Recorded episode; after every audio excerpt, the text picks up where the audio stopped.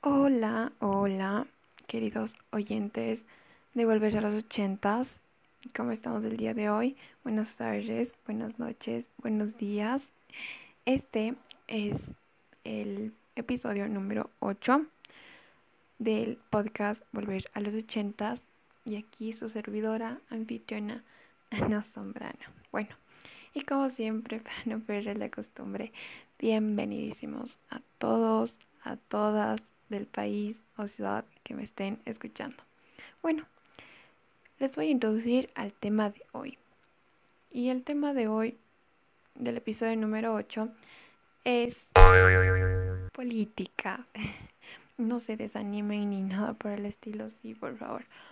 Yo sé que no a todos nos gusta o disgusta la política, pero pienso que es muy importante saber de este tema. Bueno, y espero sigan escuchando y trataré de ser lo más corto y llamativo. Comencemos. Podemos ver un primer suceso antes de los ochentas, que fue el de hippies, drogas, paz y amor. El movimiento hippie marcó los años 60, bajo las premisas del amor libre y el pacifismo.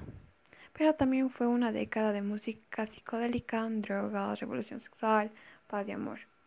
Fue el eslogan irrebatible de un movimiento contracultural que nació en Estados Unidos y se expandió por el mundo. Otro suceso que podemos ver, por ejemplo, el de Fujimori, una década de polémica de poder en Perú.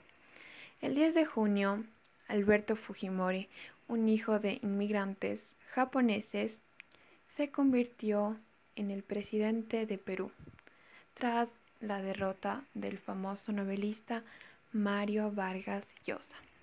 Después de una década de poder, de 1990 al 2000, fue acusada de corrupción, violaciones de derechos humanos y crímenes de lesa humanidad.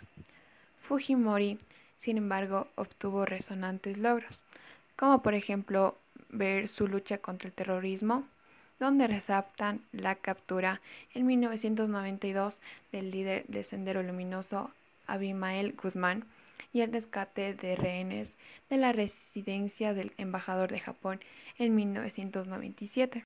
Y así muchos sucesos más. Pero si ponemos en Wikipedia lo que dice ahorita, yo sé que no es muy confiable, pero pude ver que en 1981 inició la era Reagan, es decir, que el 20 de enero de 1981 accedió a la presidencia de los Estados Unidos el republicano Ronald Reagan. Su campaña electoral, el orgullo nacional, la defensa de los valores tradicionales y el patriotarismo, bajo la promesa de reducir al país hacia el rol de potencia mundial. Reagan permaneció en el cargo ocho años.